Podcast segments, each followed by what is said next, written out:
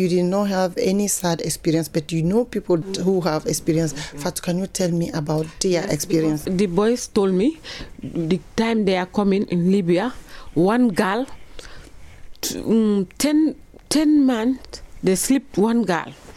If not that, the car will not go. If you agree, we can sleep this girl and you can we can take you to Libya. If you don't agree, we, we, we, we the car is not going. They, they pay their money, but the, the driver, they said they, they have to sleep with this girl before the car go because they pay, they want to go, but if you don't sleep, when they see woman there, they want to sleep with one woman. Three, one boy told me one fear, feared boy, men mm. want to sleep, yeah, want to sleep one, one girl.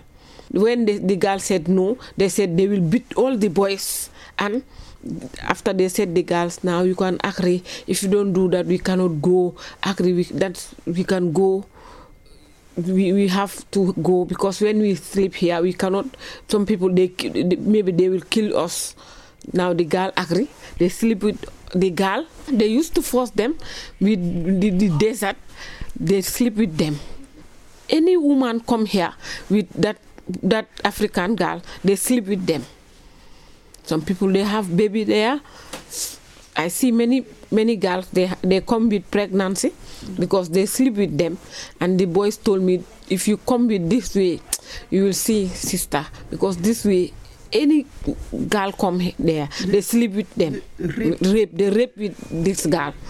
The boys told me that this this time In your, Yeah, in yeah. your former home where you were living. living yeah my former home they told me they talked to me about this way. I cry because i ah i, I stay with one girl in heidelberg.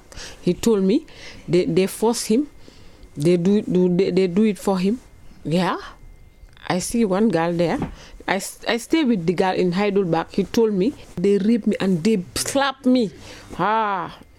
He said Fum's men, they sleep with him. Fum's men, they sleep with this one girl.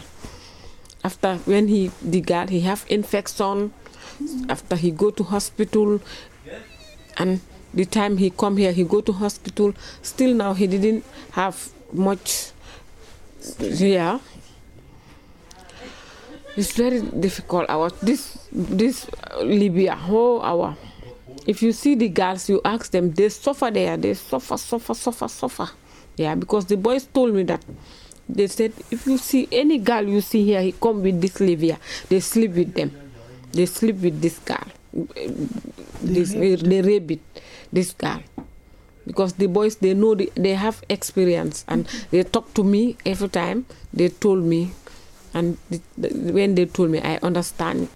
Fatou, thank you very much. Okay, our thank you.